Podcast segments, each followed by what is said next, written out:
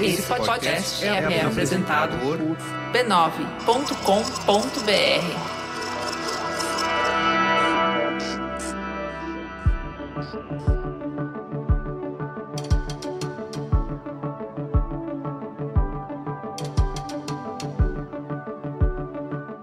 Eu achei que era importante me colocar como uma executiva negra. Eu acho que a gente cria espelhos, a gente cria modelos. Eu senti que sim, era importante que as pessoas soubessem que a diretora executiva tal, Maria Ângela, é negra.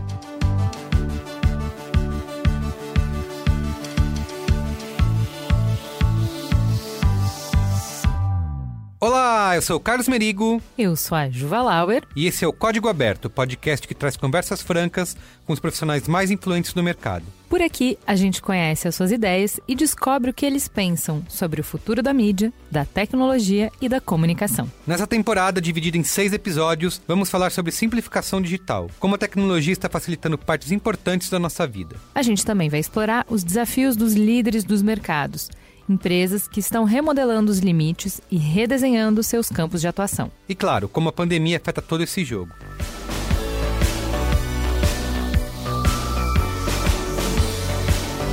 E quem está com a gente nessa empreitada é a COD, gestora de base de dados que está transformando o jeito que as empresas analisam crédito. É que o trabalho de empresário não acaba na hora que ele arranja um comprador. É preciso negociar o preço, ajustar as condições, combinar a entrega e a parte mais difícil, descobrir se a pessoa do outro lado é mesmo uma boa pagadora. E aí, ou o vendedor contrata uma ferramenta, muitas vezes cara e complexa, para investigar se a pessoa é ou não uma boa pagadora, ou ele faz exercício de futurologia e confiança, rezando para que quem compra o seu produto não deixe de pagar. 2020 não tem mais por que a gente viver assim, né? Por isso chegou a COD, uma empresa que nasceu para impulsionar o cadastro positivo e mudar o jeito de analisar o crédito no Brasil. Ela acaba de lançar um relatório de análise de crédito totalmente diferente do que existe hoje no mercado, muito mais fácil de usar e de entender e que mostra em uma única página tudo que uma empresa precisa saber para conhecer bem o cliente e avaliar as chances de ele pagar o que deve pelos próximos seis meses. O cadastro positivo é uma forma inovadora de analisar crédito, que leva em conta todo o histórico de pagamentos do consumidor e não somente se ele tem ou não negativação.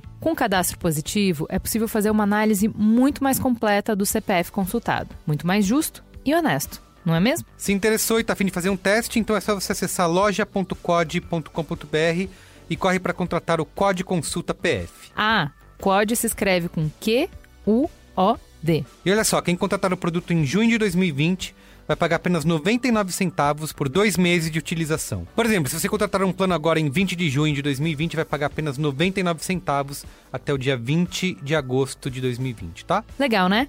Reduza a inadimplência do seu negócio e comece a vender mais a partir de hoje.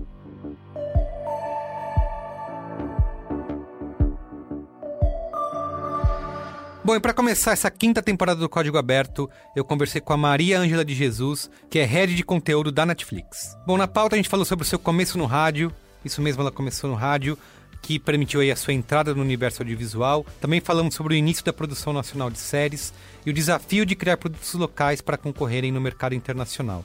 Obviamente discutimos bastante também a atual guerra e o futuro do streaming e as dores e as alegrias de ser uma mulher negra de origem periférica em um dos cargos mais charmosos e importantes no mercado do entretenimento nacional. Vale pontuar, claro, que essa entrevista foi gravada antes da pandemia, então a gente não pôde tratar esse assunto durante o papo com a Maria Ângela. Aí, antes do papo, queria te lembrar para visitar, como sempre, a família B9 de podcasts, respeitando o isolamento social, claro. Mas na internet você está livre para navegar, então você pode acessar podcasts.b9.com.br. Lá você escuta todos os programas que a gente faz você pode procurar também por B9 aí no seu aplicativo preferido, tá? De podcasts. E se você quiser falar com a gente, pode mandar e-mail para códigoaberto@b9.com.br. Bora lá pro papo com a Maria Ângela? Bom, Maria, a gente estava conversando aqui já antes de gravação, você já me contou uma surpresa, uma coisa que eu não sabia, que você começou no rádio. Como é que foi isso? Exatamente. Faz muito tempo eu estava indo para o segundo ano de faculdade. Eu me formei na PUC de Campinas. Uhum. E naquele momento eu trabalhava de, de secretária, recepcionista, onde desce, para poder ter ali minha graninha mensal. Uhum. E eu lembro até hoje, eu tinha, tinha ia fazer 19 anos, tinha 18 para 19 anos. E eu falei, não, eu quero entrar na profissão. Eu me formei em jornalismo, eu falei, eu preciso começar de alguma forma. E naquela época, eh, quando ainda não existia internet, não existia é, telefone celular, etc., eu lembro até hoje, eu fui por uma cabinezinha da Telesp, lá em Campinas, no centro da cidade, uma loja da Telesp. Telesp. Exato. Tinha fichas de orelhão no bolso. Exatamente. E eles tinham aquelas cabinezinhas com lista telefônica. Eu entrei lá, peguei, abri a lista telefônica, peguei os contatos de todas as rádios de Campinas, com as minhas fichas ali, né? Fui uhum. colocando as minhas fichas e ligando para todas elas. E, uh, e dizendo, olha, eu sou estudante de jornalismo, estou precisando trabalhar e queria entrar na área, etc. E nessas ligações, num determinado momento, eh, atendeu o redator-chefe eh, da Rádio Central de Campinas. Uhum. E eu falei para ele, eu falei, olha, eu sou estudante de jornalismo, estou começando o segundo ano de faculdade e eu queria ver se vocês têm alguma oportunidade silêncio do outro lado. Falei, ai, ai, ai. Aí, aí ele, você está pedindo emprego? Eu falei, emprego, estágio, o que, que for, o que for, não tem problema nenhum. Aí ele falou, Ok, eu, eu gostei da sua voz. Passa aqui que a gente vai conversar. Aí ele ainda perguntou: Você sabe onde é? Eu não sabia, mas eu estava com a minha listinha Sim. telefônica do lado. Eu falei: Sei, não se preocupe. Porque eu acho que isso também é importante, né, na vida profissional da gente. Essa demonstração, em vez de você parar falando: Não, eu não tenho endereço, me passa o endereço. Não, eu tenho endereço. Sim, eu dou um jeito. Isso. Caramba, isso é um jeito offline, né, de procurar emprego. Exatamente. E aí eu fui para a Rádio Central, é, ele me entrevistou e, enfim, é, é, gostou do meu perfil. Eu acho que o fato de eu ter corrido esse, esse risco e ter ligado. Lógico. Sem coragem, ter nenhuma né? recomendação, acho que falou muito sobre o meu próprio perfil. Uhum. Aí ele falou: tá bom, vou te colocar primeiro na Rádio Escuta. Aí eu comecei fazendo Rádio Escuta, é, explicando para os ouvintes. Você uhum. É, é, fica, eu ficava estava ali numa salinha é, recebendo é, notícias num, num, grande equipamento de rádio de todo o Brasil e é, buscando as melhores é, notícias ali para a gente é, veicular depois, né? Então, uhum. olha, aconteceu isso na Bahia, ou aconteceu isso em tal lugar, e a gente criava pequenas reportagens, pequenas materinhas para a gente ir para o ar. E depois disso eu passei para repórter. Aí virei repórter de rua, fazia entrevistas, e, e, foi um processo muito legal, um aprendizado muito grande na, na minha carreira. Incrível, muito legal. Exato. E por que, você escolheu o jornalismo? O que, que te levou é. do jornalismo para a produção executiva e depois? Isso. Olha, o jornalismo acho que sempre esteve em mim desde muito cedo. Eu lembro que quando eu era é, pequena, eu gostava muito de ler os, os quadrinhos do Tintim é, que eram justamente histórias em torno de um jornalista. O Tintim é uma jornali um jornalista e um aventureiro. É. E eu amava aquilo e sonhava muito com a possibilidade de viajar e conhecer o mundo. Uhum. Eu falei, gente, é, é, essa é a profissão, é uma profissão que eu vou poder viajar e conhecer o mundo, etc. Evidentemente, o Tintim, né, um rapaz louro, rico, Sim. um outro universo, estava muito distante. Podendo carregar um cachorrinho a tiracolo. Exatamente e grandes viagens, grandes aventuras, estava muito distante do meu universo. Mas como personagem, a, a, a, a, sede dele por aventura, por percorrer o mundo, etc., é, falava muito comigo. Aí uhum. eu falei, eu sempre gostei muito de ler, eu lia muito desde muito pequena, eu sempre falo isso, assim, li os grandes clássicos da literatura na adolescência, então fui ler é, Kafka, Camus, fui ler tudo que Dostoiévski, tudo que eu tinha direito, isso para mim me enchia de, de prazer prazer e de desejo mesmo de conhecer esses lugares, né? Uhum. Eu tinha um sonho com, com Paris que, nas, que nasceu um pouco da literatura, um pouco não, nasceu da literatura e desse meu, meu interesse em conhecer outros lugares. E assim, eu falei, é o jornalismo. Que legal. Evidentemente, eu me formei na PUC de Campinas em 86. Uh, naquela época, o jornalismo era uma área bastante restrita, Sim. principalmente quando você não tinha é, contatos. Eu não, não, eu não conhecia ninguém, não, não conhecia nenhum jornalista, né? uhum. né? Eu sempre falo com muito orgulho que eu fui a primeira da geração da minha família a entrar na faculdade. Então, assim, a gente não tinha contatos. Então, a primeira pergunta que todo mundo me fazia era: mas você vai fazer jornalismo? Você vai arrumar emprego onde? Onde você vai trabalhar? Até hoje fazem essa pergunta. Exatamente. Mas você imagina naquela época. Mas uh, uh, assim, assim foi. Eu entrei na faculdade e assim, quando eu comecei a estudar, eu tinha certeza absoluta de que era aquilo que eu queria. E de- vem daí também esse meu, essa minha loucura de ligar nas rádios para arrumar emprego, porque eu falei, é isso que eu quero. Assim, é, é, realmente falava muito comigo. E eh, fui entrando. Eu digo que o jornalismo ele tem uma, uma grande vantagem, para mim sempre foi muito, muito importante, e isso é muito inspirador até na minha carreira. O jornalismo ele te abre possibilidades e oportunidades onde você acha que muitas vezes não existe. É verdade. Eu acho que o jornalismo ele te traz é, é, conhecimento, cultura, informação, formação, que é muito importante. Ele te dá muita flexibilidade para você mudar é, de uma área para outra. A gente lida com muitos assuntos. E assim foi a minha trajetória. Eu, eu, eu logo que eu me formei, eu é, entrei num- no curso da Editora Abril, curso para recém-formados, né, para formandos. Né? Então, é, entrei, fui selecionada, fui trabalhar na Veja. é, e dentro da, da Veja, eu comecei a escrever sobre cinema. Eu não podia imaginar que eu fosse depois seguir a, Sim. a carreira que eu justamente, mas foi um grande aprendizado eh, e eu comecei escrevendo, fazendo as minhas críticas de cinema na Veja, etc. Tra- trabalho um pouco árduo Sim. naquela época, era bem complicado, muitas madrugadas de fechamento, etc. E assim, mas assim eu fui entrando nesse universo do cinema, que sempre esteve perto de mim, mas eh, eh, não tão, eu não fazia, eu não estava dentro desse universo e assim eu comecei. Tá. E aí você passou, foram antes de você chegar na Netflix, né, eh, no final de 2017, né? Isso. Foram 21 anos na HBO e era um mercado de audiovisual bem diferente do que a gente tem hoje, né? Bem mais restrito. Como que foi começar a trabalhar nessa época? O que, que você vê de mudança desde então, agora com, né, a gente tem, tem tantas produções acontecendo ao mesmo tempo, É né? isso.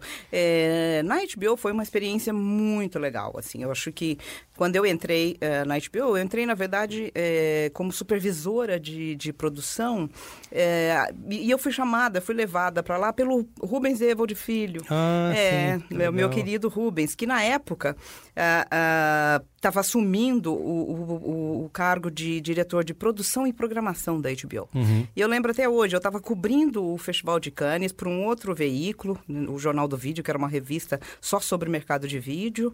Então, assim, eu, eu já estava muito embrenhada nesse universo. Eh, eu era editora do, do Jornal do Vídeo, que era uma publicação mensal que trazia todos os lançamentos, que falava sobre o mercado de vídeo, sobre o mercado de cinema. E naquele ano eu tinha ido eh, cobrir o Festival de Cannes, né? E estava lá e o, e o Rubens, Rubens conversando comigo, falando, tô indo para HBO. E era uma coisa tão nova naquela época. Uhum. TV a, a, cabo, imagina. é, é, a, a gente ainda nem falava TV paga, era TV a TV cabo, a cabo, mesmo, que era é, literalmente exatamente a um cabo. Alguém leva um cabo até a sua televisão. Exatamente. E o Rubens ali conversando comigo, ah, eu preciso de alguém para me ajudar com o programa, com as entrevistas, etc. E a gente bateu um papo, como sempre, muito gostoso. O Rubens era muito eh, generoso, muito culto. Então, assim, conversar com ele era uma aula de cinema sempre. Era muito bom, tinha muita proximidade com ele, ficamos grandes amigos. Aí, corta um mês depois, já aqui em São Paulo, ele, ele me ligou e falou: Ângela, eu queria te chamar, ou Maria Ângela, eu queria te trazer para a HBO. E eu ainda falei para ele, falei, Rubens, mas eu nunca fiz televisão. A minha área é o impresso. Sim. Sempre fui muito forte no impresso, assim. Sempre foi a área que eu, que eu gostei. Eu fiz Veja, Folha, eh, Vogue, fui pro Jornal do Vídeo. Eu falei, não, não, vejo, não me vejo fazendo televisão. Fazer agora coisas que se mexem. Exatamente, que você não tem controle. Sim. Aí ele, ele brincou, ele falou: não, eu preciso é, é, de, de alguém com uma base muito forte sólida de cinema, e eu sei que você tem, e eu acho que é, você pode me ajudar muito aqui. E assim eu fui para a HBO, eu dirigia o, o, o programa do Rubens, né? Trabalhava, editava, imagina, ia para a ilha de edição, fazia de tudo, viajava com ele, acompanhava as entrevistas, fazia tudo.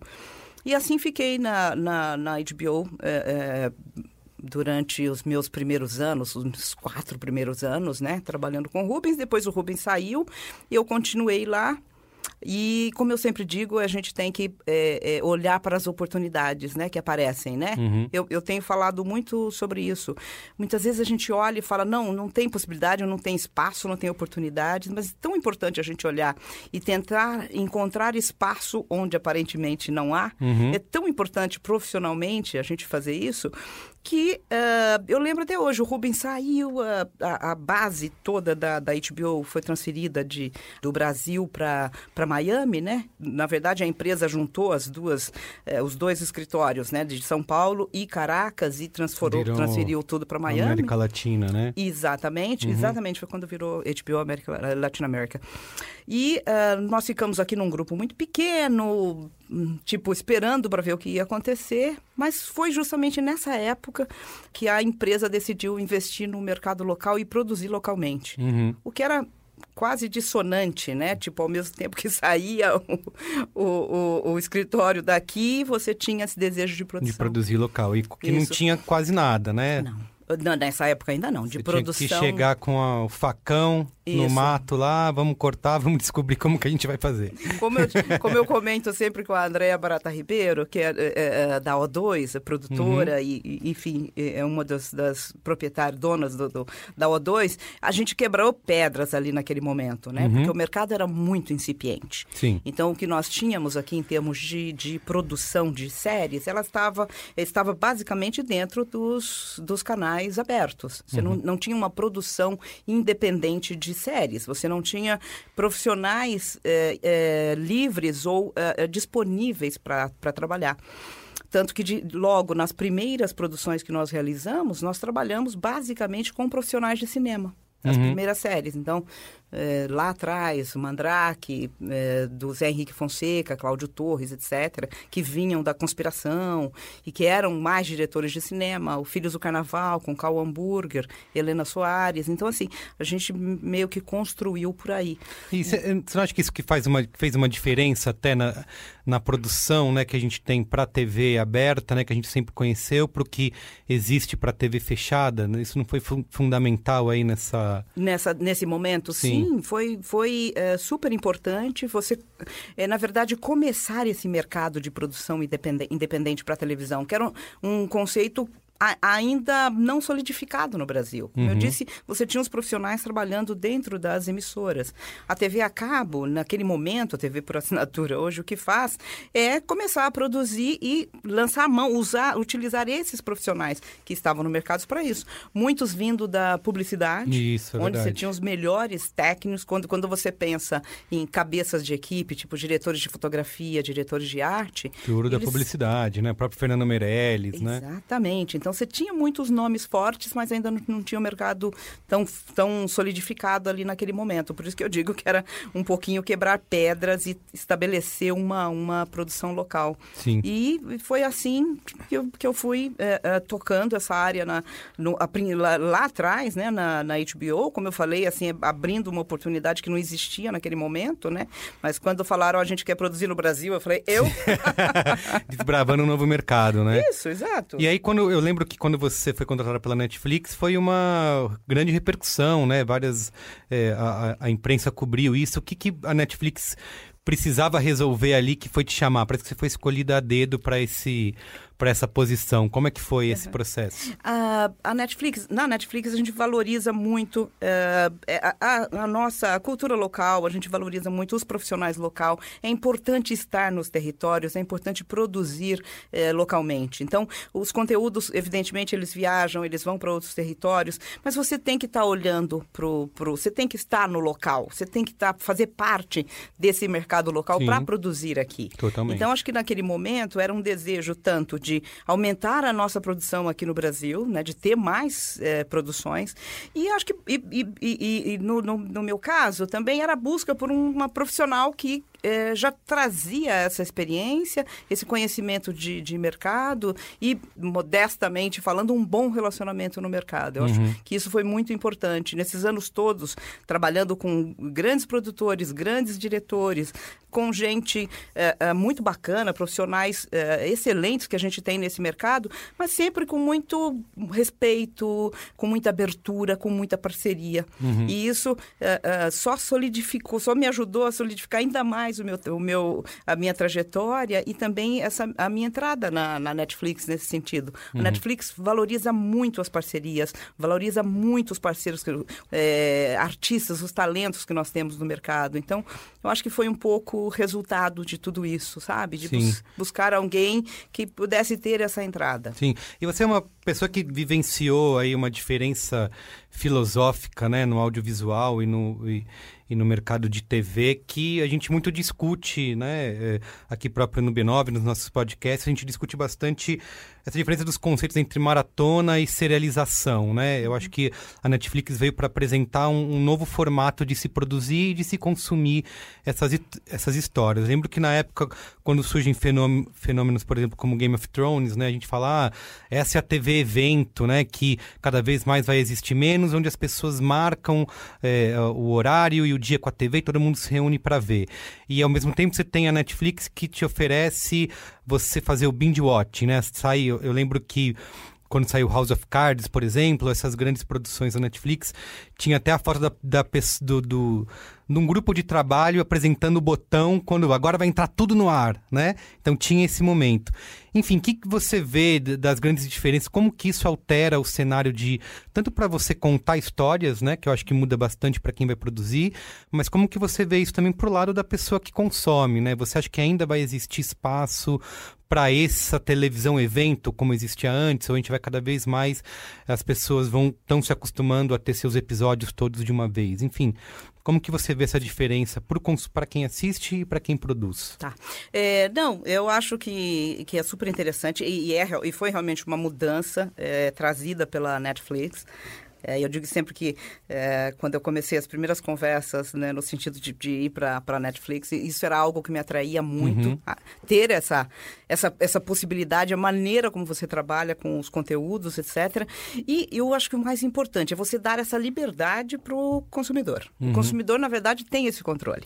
Na verdade, se eu quiser pegar uma série e assistir é, somente aos domingos com os meus amigos, eu Sim. posso fazer isso. Aham. Então, acho que a, a- Netflix tem essa flexibilidade e, ao mesmo tempo, te dá essa possibilidade. De, se você. É, é, que eu me vejo fazendo muito isso, tem finais de semana que eu pego. Sexta-feira, por exemplo, ah, o que eu vou assistir no fim de semana. Aí eu pego a série, uma série que eu quero ver, eu assisto três episódios hoje, três Sim, no sábado, sim. e arremato com mais três no domingo. Faz mini maratonas, né? Isso, porque é gostoso, É. né? Sei lá, você está em casa, tá tranquilo. E assim, eu acho que ela te permite eh, você mesmo criar as suas maratonas ou criar o seu estilo de assistir ah, o conteúdo. E quando a gente olha para o futuro, é o que a gente diz, não importa onde você vai assistir conteúdos no futuro. Se, se eu vou assistir aqui na minha lente do óculos, o importante é eu ter um bom conteúdo para assistir. Então a gente foca no conteúdo, mas evidentemente o impacto da Netflix nessa, né, né, nesse mercado foi muito grande. Eu acho que quando a gente pensa em grandes, em, em- shows, eventos, como, como você tinha comentado, séries, né, evento, quantas séries, né, teriam esse papel, teriam essa força? Inclusive, voltando um pouquinho para o Game of Thrones, o Game of Thrones nasceu num outro momento, né? Ela nasce num momento ainda que você ainda não tem essa... eh, as plataformas digitais ainda Isso. estão estruturadas, tão fortes, né? à- frente de conteúdos próprios, etc. Então, eu acho que ela nasce disso e as pessoas mantiveram esse hábito Durante, de vários, assistir. durante os anos. sim. Exatamente. Fi- que acabou fazendo parte da experiência de ver a série, que eu acho que é uma coisa muito específica. Uhum. Mas a gente aposta muito na tua liberdade de assistir como você quiser. É, e uma coisa que eu lembro que muita gente apostou no fim dessa, dessa TV evento, né, dessa, desse fenômeno, e o que a gente vê com a Netflix é que isso continuou acontecendo com várias produções, né? A gente tem o Stranger Things é uma delas, né? O La Casa de Papel, são assim, extrapolam, né, essa é, não estão mais não estão fechadas na plataforma ali, apesar das pessoas consumirem de maneira síncrona, né? Cada um vê quando quando quer essa ela entra nas- na conversa das pessoas, né? Exato. Eu lembro que você falou numa, numa apresentação sobre o Public Joy, né? Queria que Uhum. você explicasse melhor o que, que é isso, que que- qual é esse conceito das produções de, das Isso. séries. É, que é o prazer de você. É justamente o teu prazer de assistir, é o teu prazer de conversar com seus amigos sobre o que você está assistindo, é o, é o prazer de você compartilhar com as pessoas alguma coisa que você está vendo. Ah, Pra gente, é, é, é- é isso é o mais importante dos nossos conteúdos e é, é, é como você disse, sair da tela para a vida real. A gente viu isso acontecer com o, o, a Casa de Papel e é impressionante. Isso, Assim, eu é. já vi. Alguém me mandou uma foto de uma pastelaria numa cidade pequena, que era a Casa de Pastel. Assim, eu tenho várias. Um supermercado que fez uma casinha de papel higiênico, Uhum. promoção do papel higiênico, e a- o cartazinho, a Casa de Papel. né? Era uma casinha inteirinha. De Ou papel higiênico. Muito bom. Exatamente. Ela, ela entrou na- no, no imaginário. Você pode conversar com qualquer pessoa, dificilmente você vai encontrar alguém que não tem ideia do que é a série. Uhum. Então, é nesse quando a gente entra nesse lugar, quando a gente tem um conteúdo que tem esse esse alcance, essa força, pra gente é um prazer imenso. Você fala, ai, chegamos lá. Assim como Sintonia, né? Sim. O que eu tenho recebido de fotos do Sintonia por aí, qualquer baile funk, qualquer balada, Sintonia, baile Sintonia, virou sinônimo do evento. Ah, e aí você fala, ah, isso é o que nós buscamos quando nós produz- produzimos conteúdo. Conteúdos que possam criar realmente esse prazer de você querer dividir com alguém, tipo, você precisa assistir tal série. Eu acho que conteúdos que alcançam isso pra gente E até é porque super tem importante. essa democratização, né? De, Isso. a pessoa tem acesso, né? Onde que tem? Ah, tá na Netflix, né? Você vai lá e Isso. pode procurar. Né? Tá, Exatamente. tá de fácil acesso, as pessoas têm um aplicativo, né? Acho que isso também tem uma, uma contribuição para causar, para continuar mantendo esse fenômeno, né? Exatamente, mas eu acho que o mais importante é, são conteúdos é, capazes de criar o- esse engajamento emocional mesmo. É, Sintonia teve muito isso, muito isso, Casa de Papel, o Stranger Things, é, agora recente o The Witcher. A gente tem muitos conteúdos que geram isso. E eu acho que essa é a nossa, é sempre a nossa busca, né? Quando você tem que decidir que conteúdo a gente vai produzir, o que, que a gente vai produzir, passa muito por aí. Conteúdos que sejam capazes é, é, de criar esse engajamento é, emocional, conteúdos com os, com os quais o, o público se relaciona muito ra- rapidamente. Ah, dou um exemplo, e, e até usando ah, eu mesmo como exemplo, o Stranger Things, cada vez que estreia uma temporada, eu tenho com o meu filho de 17 anos, o Lucas, a gente tem um ritual, a gente assiste juntos. Ah, que legal. Isso, como se fosse televisão. Sim, Então, sim. mãe, hoje já tá na Netflix. Sim, já tá na Netflix. Vou acordar de madrugada pra... Exatamente. Aí a gente já combina. Então é, é sofá, pipoca e Stranger Things. E a gente assiste juntos. Então, assim, é legal também essa experiência.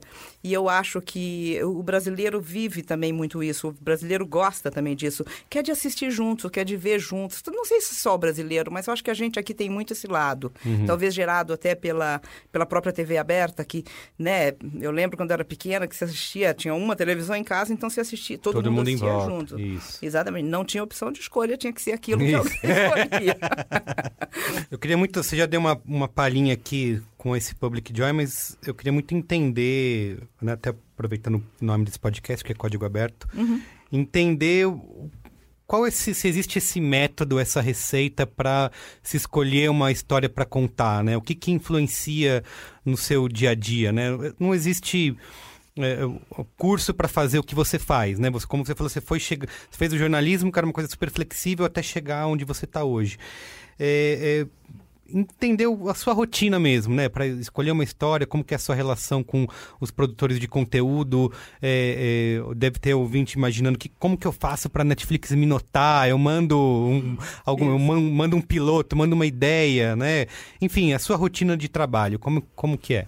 É, olha, é uma rotina, eu diria que é uma rotina divertida. Eu, eu gosto muito. Além dos coquetéis que todo mundo deve imaginar, né? Maria deixa lá nos coquetéis de lançamento. Exato. Se fosse isso aí, Isso, é, bom. exatamente. Mas Mas o- para chegar até ali, né? Nossa, Como é? exatamente. Mas o mais legal, na verdade, e é esse o nosso papel, o papel da, da minha equipe de, de eh, criativa, equipe de conteúdo aqui no Brasil, que é identificar projetos no mercado. E claro que é um desafio, é claro que a gente tem que estar olhando para muita coisa, a gente tem que estar abertos a receber muita coisa.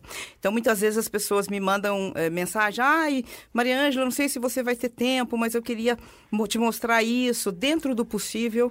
Ah, ah, claro, porque eu também eu tenho recebido muita coisa, né? Eu e meu time, né? Uhum. A gente tem recebido muita coisa, então tem momentos que a gente nem consegue atender né, toda essa demanda, mas a gente procura olhar sim, seja de São Paulo, fora do eixo Rio-São Paulo, é, porque essa diversidade de histórias, é, é, estar aberto a ver fora do, do mundo onde a gente está e que nos leva a conseguir a, a, a encontrar os conteúdos, os melhores conteúdos. Uhum. A gente acredita muito nisso. Uh, eu acho que, como parte do trabalho de qualquer executivo de, de criação, eu, eu falo muito isso. Eu não posso não receber alguém ou não falar com alguém.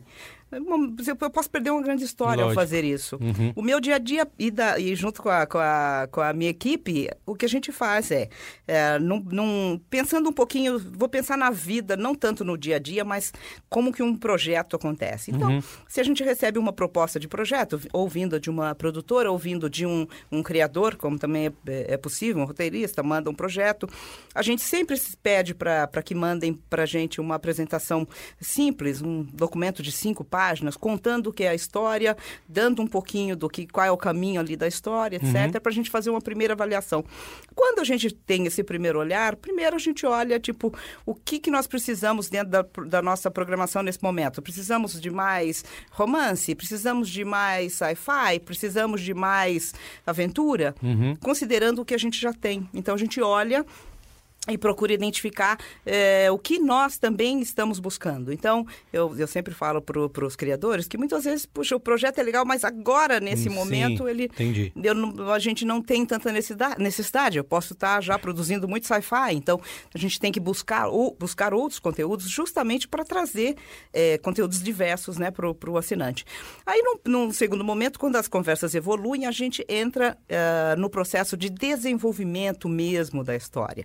Por isso que eu sempre falo, as pessoas, é, alguns é, roteiristas ou criadores ficam preocupados em já criar um piloto uhum. e, e mandar para pronto, gente. né? A menos que seja uma história muito complexa e que seja importante entender o tom, o tom de humor ou o tom da história, não há necessidade, porque a gente faz esse projeto junto com os criadores. Uhum, entendi. E aí a gente com, começa a desenvolver, a gente desenvolve primeiro o que a gente chama de a Bíblia completa da série, né? Com todo o arco da temporada, é, todos os sinopses de todos os episódios, aí a gente passa por processo de escrita de escaletas.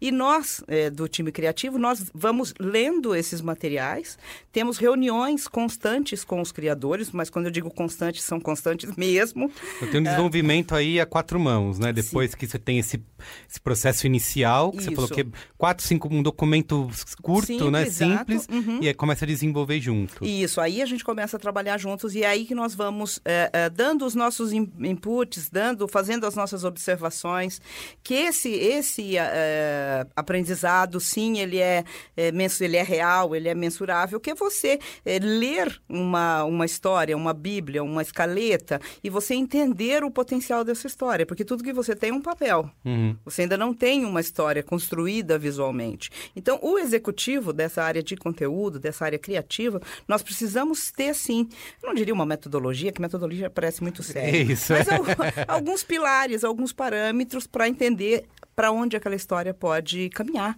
ou se ela está caminhando para o lado certo. Uh, e o nosso trabalho é, é abrir, ser muito, muito uh, abertos com os criadores, no sentido de dar esses retornos, de dar esses feedbacks, olha, e dar o que nós chamamos de notas, né, as notas criativas olha, tal personagem não está funcionando, aqui nós precisamos ir mais por esse lado, esse essa trama aqui não está caminhando uhum. junto com, a, com as demais a gente sempre, e, e, isso eu digo que é essencial, a gente sempre procura, nunca é uma opinião, tipo, ah, eu não gosto disso, porque eu não gosto disso não ajuda ninguém em nada. Então, se eu ler um roteiro e falar, ah, eu não gosto dessa personagem, Sim. eu não vou ajudar em nada uhum. o, o, o, coitado do criador que ralou lá não sei quanto tempo para poder escrever. Uhum. As notas são objetivas. Entendi. Olha, esse personagem não está funcionando por isso e por isso e por isso. Gostar ou não gostar é um problema de cada um e é subjetivo. Num trabalho profissional, não. Você tem que apresentar os pontos que você acha que não estão é, funcionando e, ao mesmo tempo, dar ao, ao criador algumas possibilidades. Nunca é também assim ah, não, não está funcionando, faz assim, assim, assado. Não, porque o nosso trabalho não é dizer faz assim, assim. Isso não está funcionando, como é que você pode solucionar?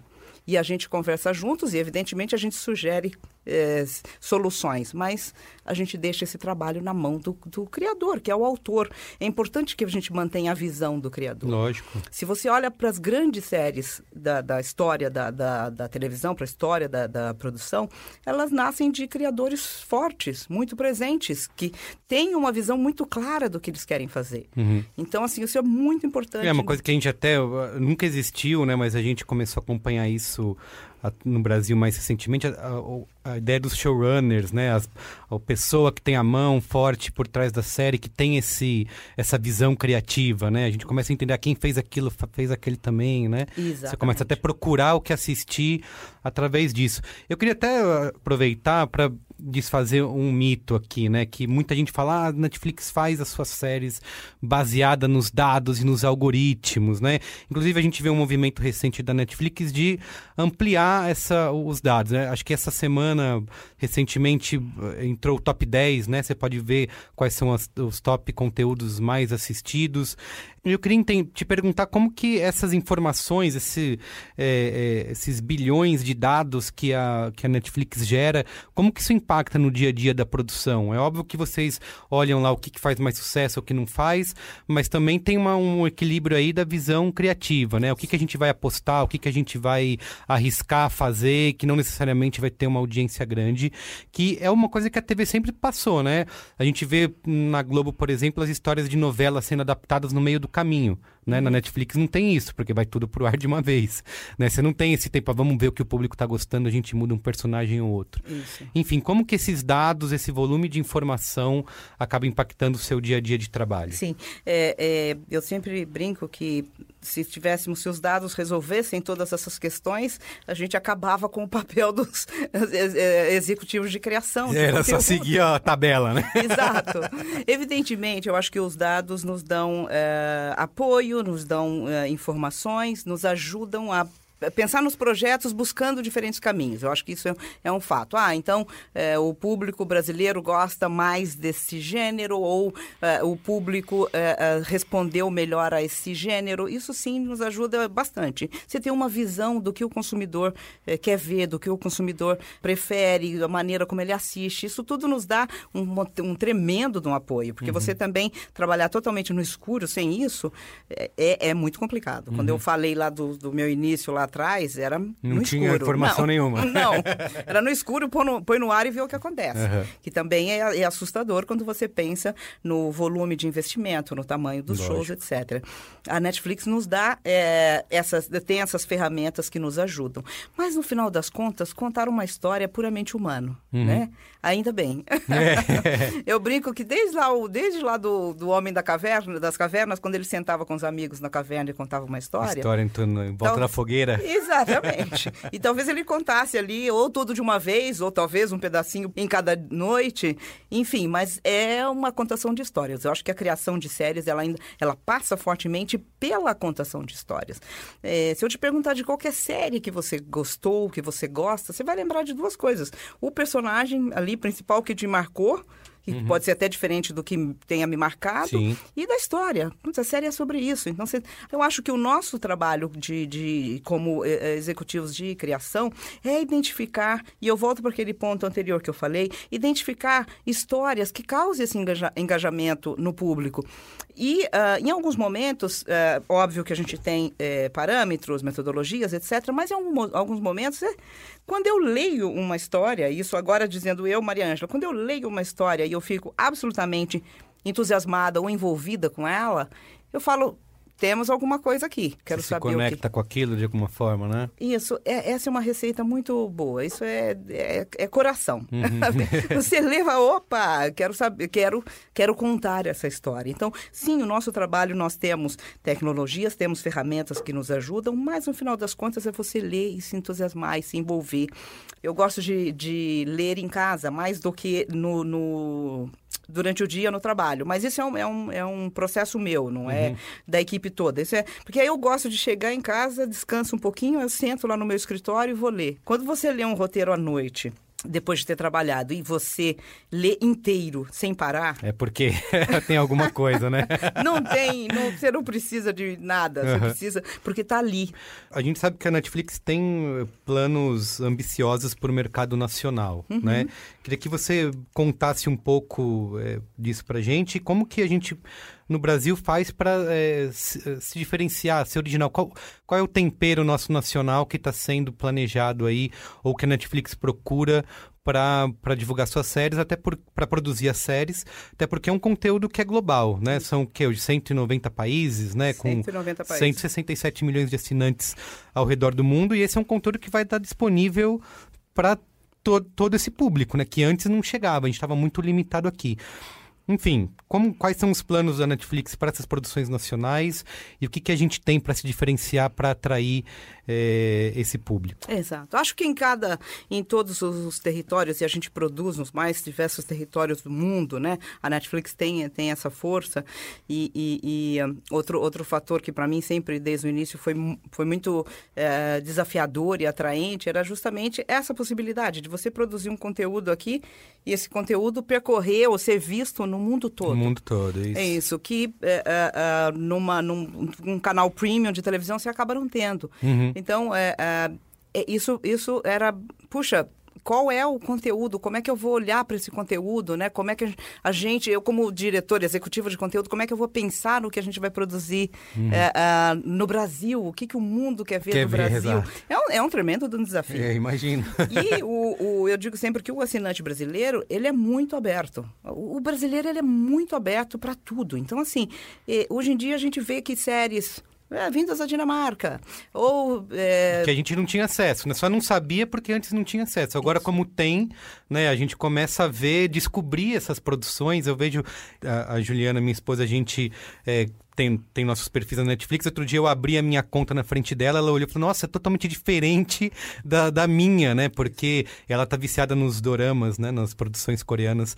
É, que é um, um, um- um universo que ela foi descobrindo através da Netflix, né? Exatamente, e que faz uma tremenda diferença. Assim, eu acho que a Netflix é de fato uma janela para o mundo. E isso é magnífico.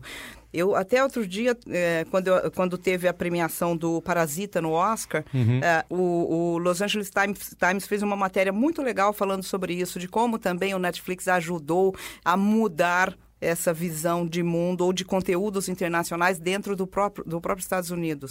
As pessoas se habituaram a ler legenda com a Netflix nos Estados Unidos. Coisa que o brasileiro já tinha do- de um passado, eh, porque evidentemente a gente eh, ia no cinema e os filmes eram eh, legendados em sua maioria, né? A dublagem era mais forte na TV, mas quando você ia no cinema, É você via legenda. né? Então acho que a Netflix acabou incentiv- incentivando ou mudando um pouco a visão do É, você tem acesso, relação- né? Esse É. conteúdo, você uh, acaba quebrando alguns, algumas barreiras, né? Exatamente. Então, assim, eu acho que isso faz, é, é, sim, foi uma mudança fenomenal.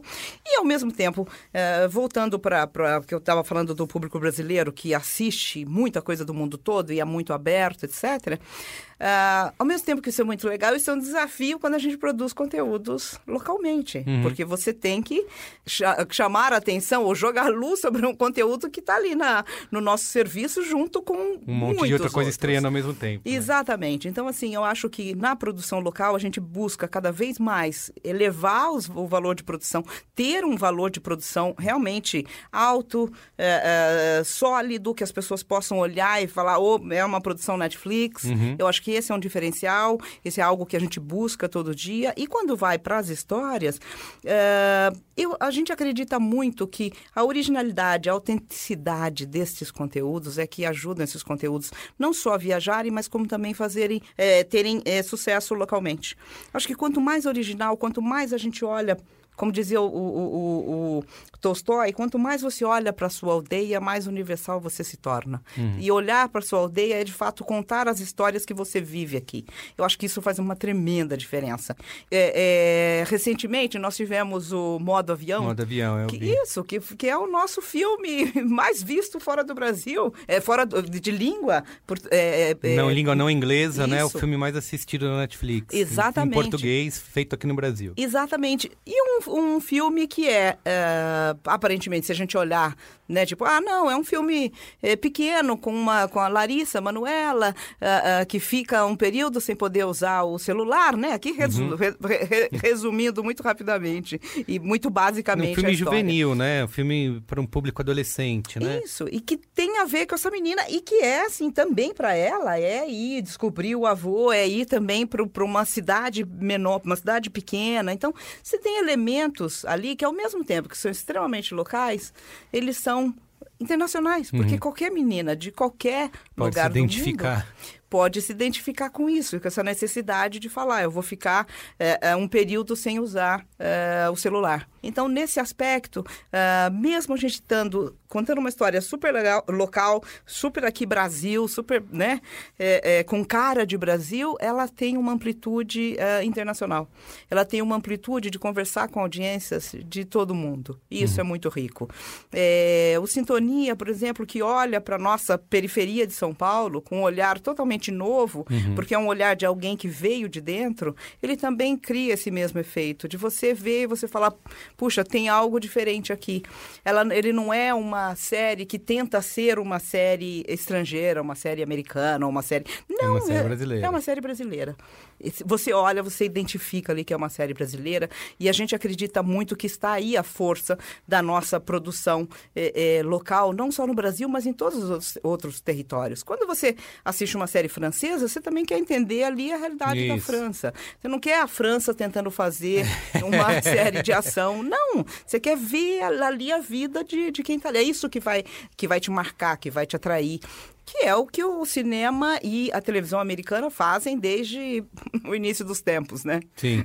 É, eu queria falar um- uma outra questão que a gente discute bastante aqui nos nossos podcasts é sobre essa atual guerra dos streamings, né? Porque quando a Netflix chegou, é, ela nadava de braçada, tinha toda a tecnologia, todo o conteúdo, todo mundo começou a aprender o que é streaming por conta disso, né? A gente, até quando a gente fala de podcast, é, costuma citar até a entrada da Netflix é, e do Spotify como é, é, ensinando as pessoas a consumir conteúdo via streaming, né? Não ser mais dona do conteúdo, você ter o aplicativo e dar o play na hora, que isso também beneficiou bastante o mercado é, de podcast. Só que desde então é, a gente tem aí uma indústria que vem se acirrando, né? Com a entrada de novas, novos serviços, todo mundo querendo produzir o seu próprio conteúdo. Enfim, queria saber, te perguntar como que é, essa guerra, né, entre aspas, altera esse panorama do streaming, da produção de conteúdo e como que a Netflix se preparou para esse momento. Assim, como que você acha que o consumidor hoje, eh, tendo essa oferta né, eh, de, de conteúdo, de, de serviço para assinar, como que ele vai se comportar? Ele vai assinar tudo? A gente vai voltar para a época de TV a cabo, onde você tinha uma assinatura cara, ou ele vai acabar escolhendo entre um ou outro? E como que a Netflix vai lidar com esse novo cenário aí? Isso. É, como a gente é, é, sempre, sempre diz, eu acho que a concorrência sempre existiu em vários momentos. É, eu até entendo que hoje ela está um pouco mais acirrada, porque você tem outros players, mas nós competíamos com outros é, players ou, ou- ou outros formatos anteriormente. Como o Reed Hastings disse uma vez, compete com sono, né, das Exato, pessoas. com tudo.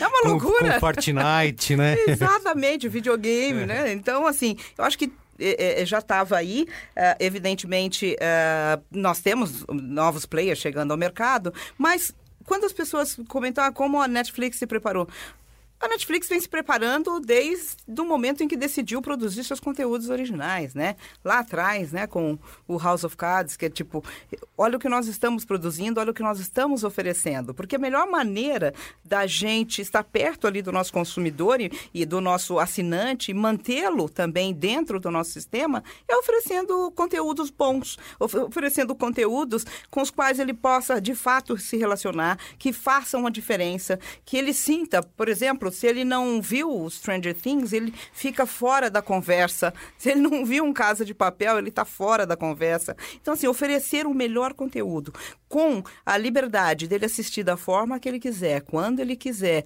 eh, com quem ele quiser, eh, tem, tem sido o nosso, a nossa meta e, continua, e vai continuar sendo sempre o nosso o, o, eh, eh, motor, o nosso, o nosso gol principal é de trazer realmente estes conteúdos. É isso que faz a diferença. Quando eu brin- brinquei anteriormente, ah, se no futuro a gente for assistir conteúdo no, no nosso óculos, O importante é que seja um bom conteúdo.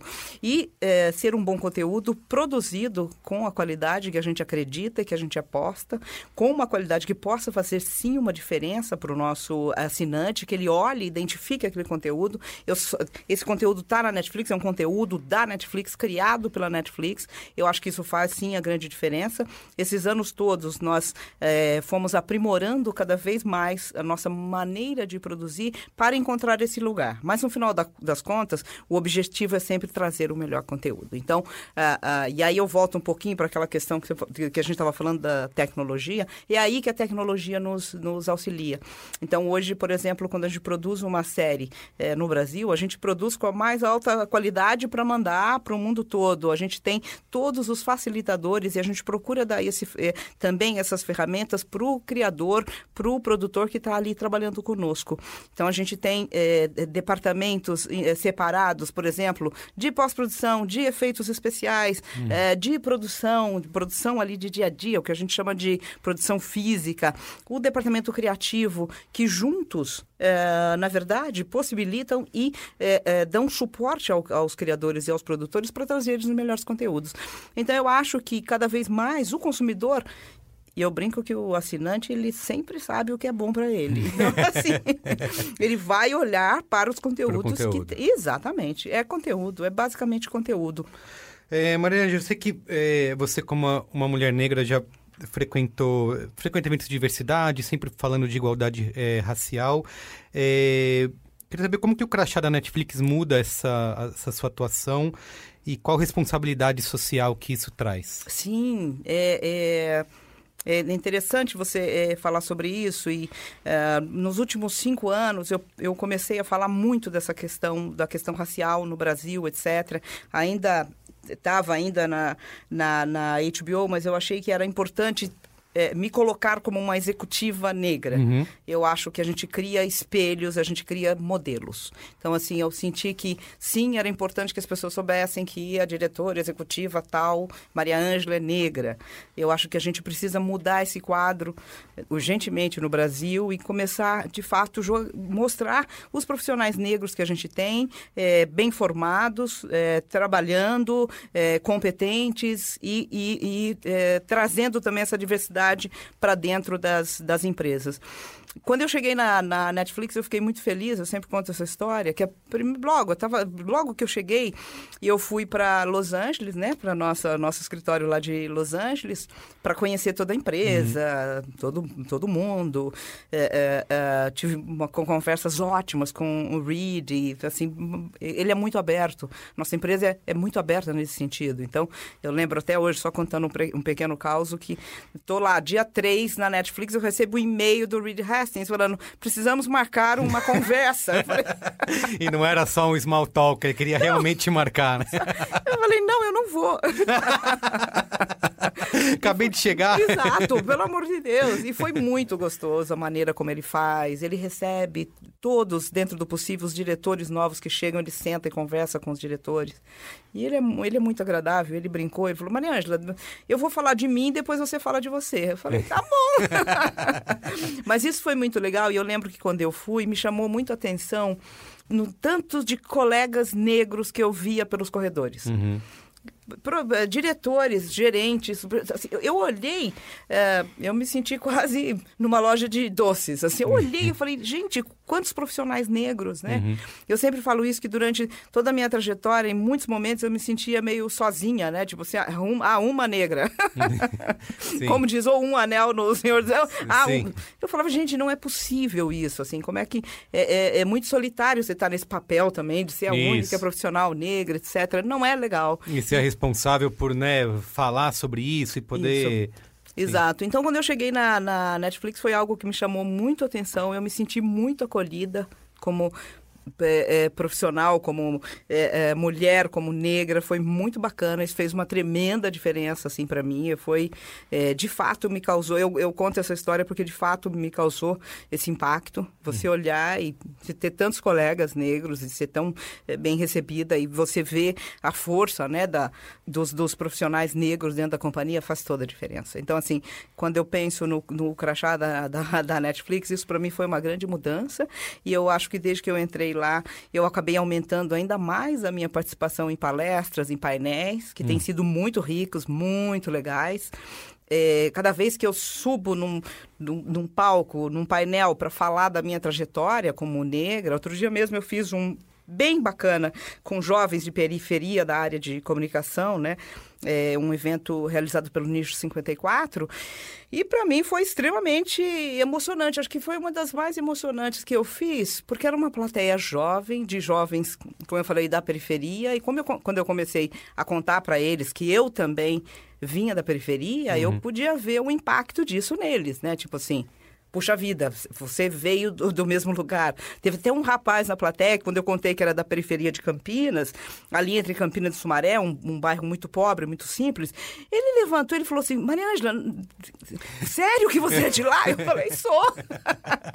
Aí ele, eu não acredito. Aí eu brinquei com ele, falei: olha, você mora lá ainda hoje, você vê que as, a estrutura, as condições são difíceis. Imagina quando eu morava, é. há 30 anos atrás, imagina como, como era ainda mais difícil. Então, acho que para eles isso acaba sim sendo uma inspiração, e eu acho muito rico isso, e eu acabo tendo um pouco é, esse sentimento ou essa responsabilidade de contar e dividir essa história, porque é tão importante a gente contar, a gente dividir, a gente mostrar que é possível, né?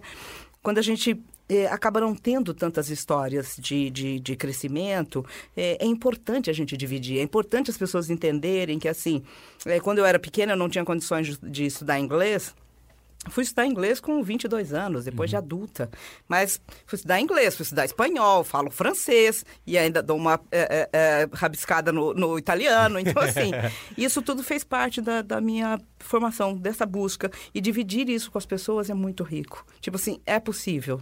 E, e eu fico feliz de que na Netflix a gente tem muito, tem programas muito uh, fortes de inclusão e diversidade, né?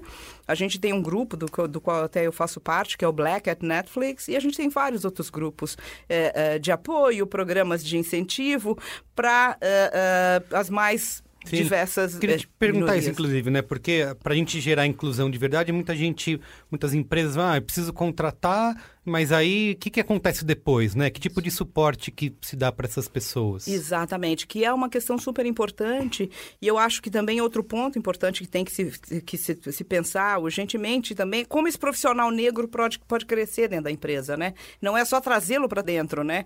Como a gente diz na própria Netflix, não é só convidar a pessoa para o baile, é também tirá-la para dançar, né? Porque você só convida para o baile, deixa, deixa ela... ela no canto lá. Não é? Sim. Exato. Então é uma preocupação. Então pensar em formas de crescimento é super importante. São temas que a gente discute uh, no, no, no, na Netflix com muita frequência e que são, de, que são verdadeiras, né? Uh, a gente tem uh, a nossa diretora de inclusão e diversidade, a Verné Meyers, uma americana maravilhosa, uma mulher maravilhosa, uma carreira muito bacana e que tem feito, tem aberto muitas portas e muitas possibilidades e muitas oportunidades, né?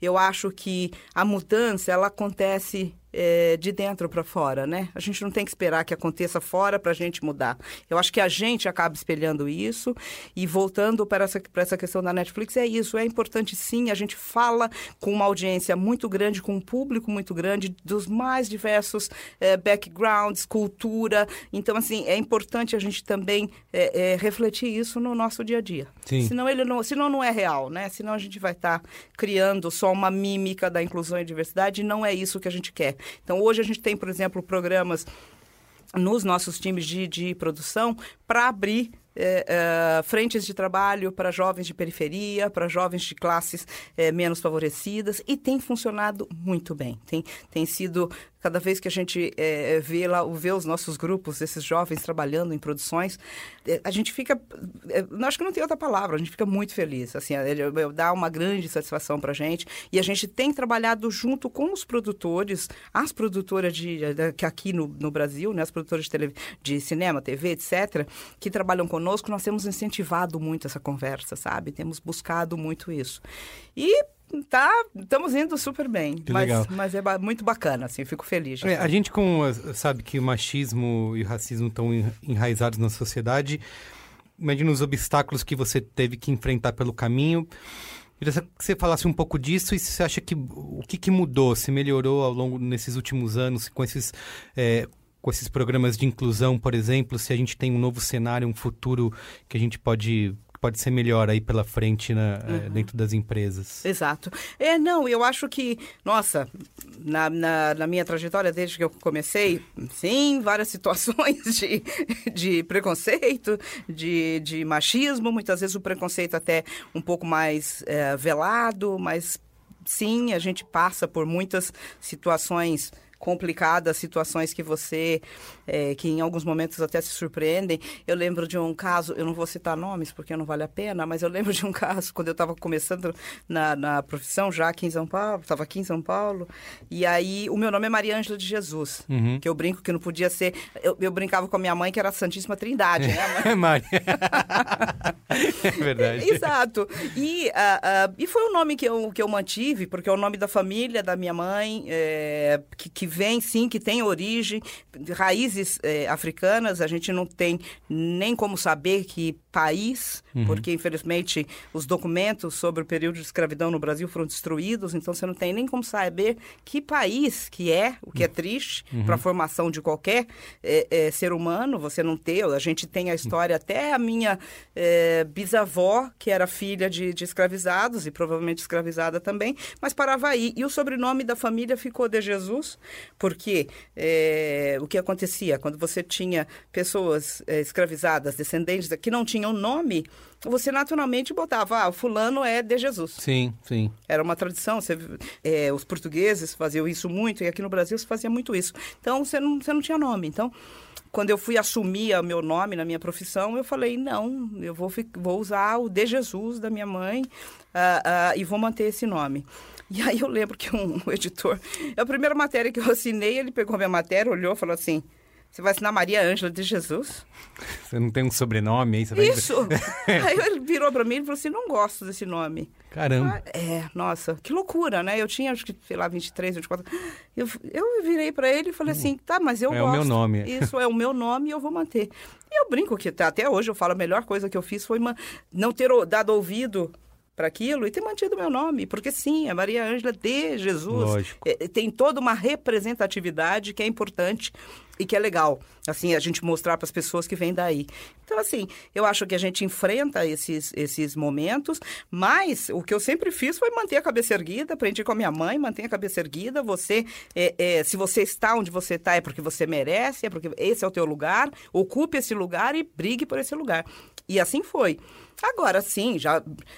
eu lembro uma vez eu estava entrevistando é, um, um diretor estava até no Festival de Cannes. Estou entrevistando ele, eu era sempre jovem, sempre pareci, eu sempre pareci mais jovem do que eu era. Uhum. Então, assim, sei lá, eu já tinha 28 anos, mas você falava que eu tinha 22, que eu era muito miudinha, magrinha. E aí, eu entrevistando o diretor, ele olhou para mim e falou assim: Menina, você nunca deve ter visto um filme meu, por que você. É. Putz, aí eu parei Aí eu falei para ele, sim, eu vi todos os seus filmes. Eu vi esse, esse, esse. E não esse. são tão bons quanto você acha que são. Exatamente. né? Então, assim, é, é, o tipo da coisa que a gente vai vivendo, vai aprendendo a, a se blindar um pouquinho. A gente tem que se blindar e, em alguns momentos, também contestar. Eu falo muito isso. Eu tenho sobrinhas eh, jovens, né, eh, que estão na faculdade, eu falo muito para elas. Gente, a luta nossa de, como mulher, e isso eu trago da, da garra lá da, da minha bisavó, avó, da minha avó, da minha mãe, é se, é se defender, é responder, sabe? Poxa vida, assim, por quê? Uhum. quando esse diretor falou, ah, você nunca deve ter... Não, eu vi sim, vi eu sim. conheço esse, esse, esse, blá, blá, blá. Aí ele se, se tocou, né, do, uhum. que tinha, do que tinha falado, né? Então, assim, a gente tem que sim aprender a se defender, a se colocar e uh, uh, a, a, a, tentar mudar um pouquinho, né, a, a, perspectiva do outro sobre a gente, né? Que eu acho que esse é o maior problema, né? A pessoa, eu digo que o preconceito, ele tem uma origem que é interessante, que é um pré-conceito. Você olha para a pessoa e você cria um pré-conceito uhum. do que você acha que aquela pessoa é, né? Uhum. Então, é isso que a gente tem que quebrar cada vez vez mais e abrindo e ocupando esses espaços. Eu acho que é a única maneira. Então. Que ótimo. E que bom que você faz isso que você falou, de ser o espelho, né? De mostrar para as pessoas e de ser esse exemplo, que acho que é bastante importante. Queria, para a gente encerrar, podia ficar aqui fazendo mais três horas conversando com você, mas eu sei que o tempo é curto. Queria te fazer mais umas duas últimas perguntas, que a gente gosta de falar que é, você não é o seu crachá, né? Que a gente não é o no, nosso cargo. Saber um pouco da Maria Ângela fora da Netflix. O que, que você faz na sua casa, além de ler roteiros tarde da noite? Enfim, com o que mais você se diverte, além de, uh, de ver filmes e séries? Ai, nossa. Uh, deixa eu ver. Gosto de jogar com o meu filho. Uh, meu filho tem 17 anos, Lucas, apaixonado por videogame, acabou de entrar numa, na, na PUC para fazer jogos digitais. Que legal. Então tá sempre me dando dicas e tentando me ensinar a jogar. Na verdade, eu jogo nada, ele fica tentando me ensinar, mas é um momento de, de, de prazer, assim, que eu tenho com ele.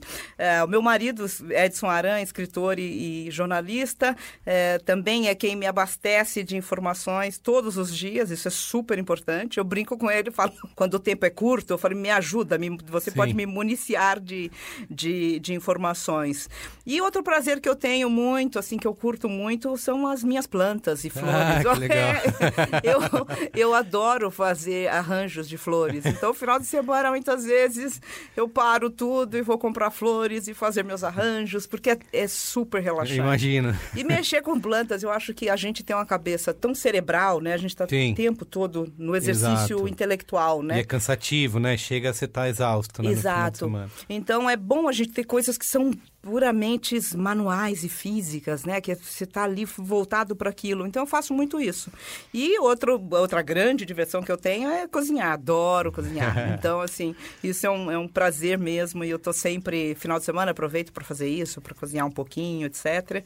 E continuo lendo, lendo. sempre lendo muito. É, agora, recentemente, até estava lendo um livro do, do Philip Roth, uh, o Complexo de Portnoy. Peguei para ler e falei, ah, vou ler. E nunca tinha lido. Eu falei, não, eu preciso ler esse livro. Eu sempre faço isso. Pego um autor que eu ainda não, não li nada. Eu falei, gente, eu nunca li nada desse cara, eu preciso ler. É, Aí eu vou sim. lá, pego e leio, e vou lendo outros, e vou.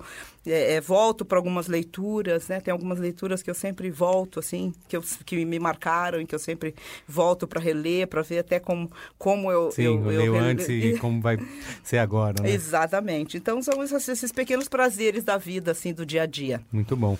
E você falou lá no começo começo que você se leu bastante Tintim, ficou encantada e imaginou a Paris da época. Queria saber se você realizou o sonho de ir para Paris e como é que foi. Nossa, foi.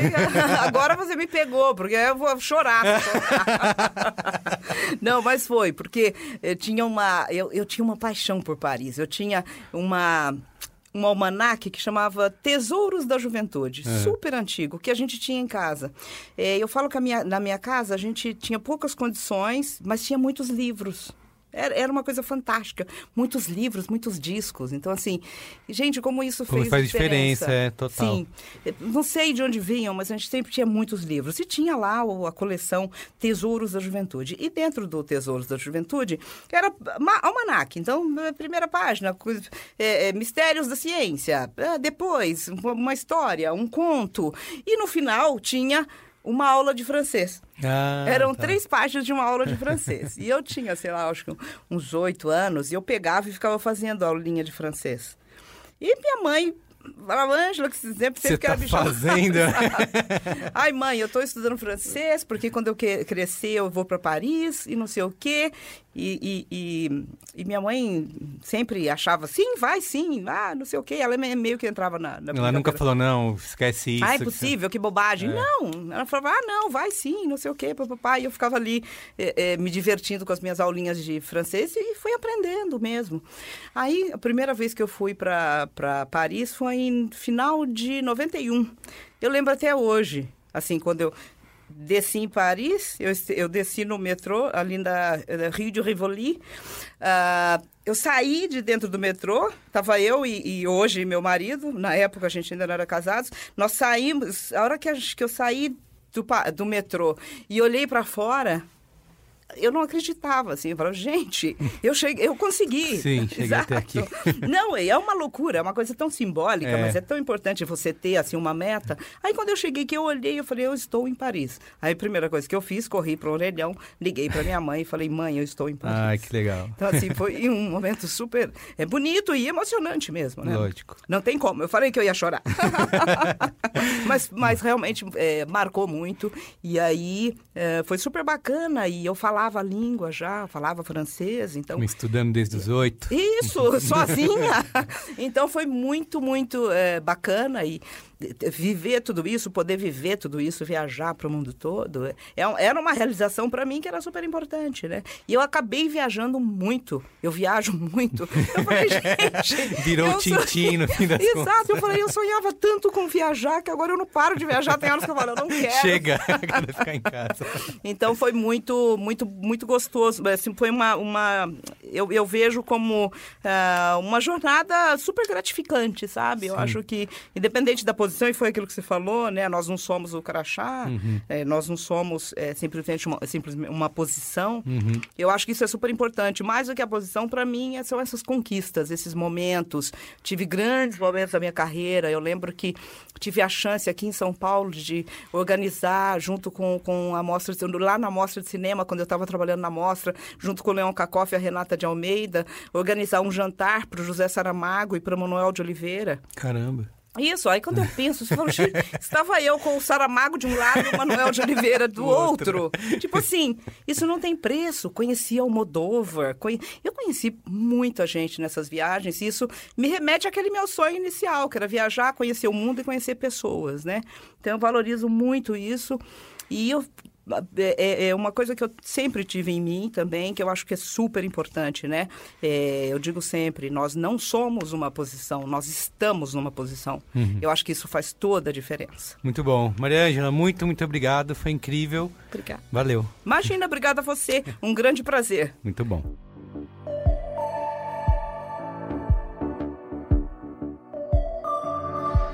O Código Aberto é uma produção B9. Eu, Carlos Merigo, faço a apresentação junto com a Juva Lauer e também faço a coordenação geral junto com a Juva Lauer e Cris Bartz. A direção é de Alexandre Potashev, produção de Beatriz Fioroto, apoio à pauta e pesquisa do Iago Vinícius, a edição é de Mariana Leão, coordenação digital é feita por AG Barros, Pedro Estraza, Lucas De Brito e Iago Vinícius e o atendimento e comercialização por Raquel Casmala, Camila Maza e Thelma Zenaro. Então é isso, obrigado e até a próxima!